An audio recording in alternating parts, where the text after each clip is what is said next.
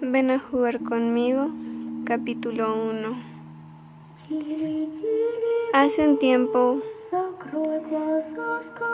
una amiga mía y yo decidimos hacer un espiritismo por primera vez, ya que nunca nos atrevíamos a hacerlo. Llamamos a otras dos amigas para que nos acompañaran, ya que me habían dicho que solo con dos personas sería más difícil que pasara algo. Nos costó trabajo convencerlas, pero al final aceptaron.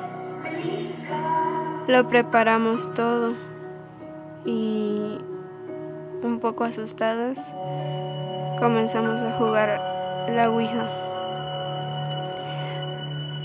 Durante la sesión, una de las compañeras a las que habíamos llamado dijo, yo me voy de aquí. Menuda tontería esta de la Ouija.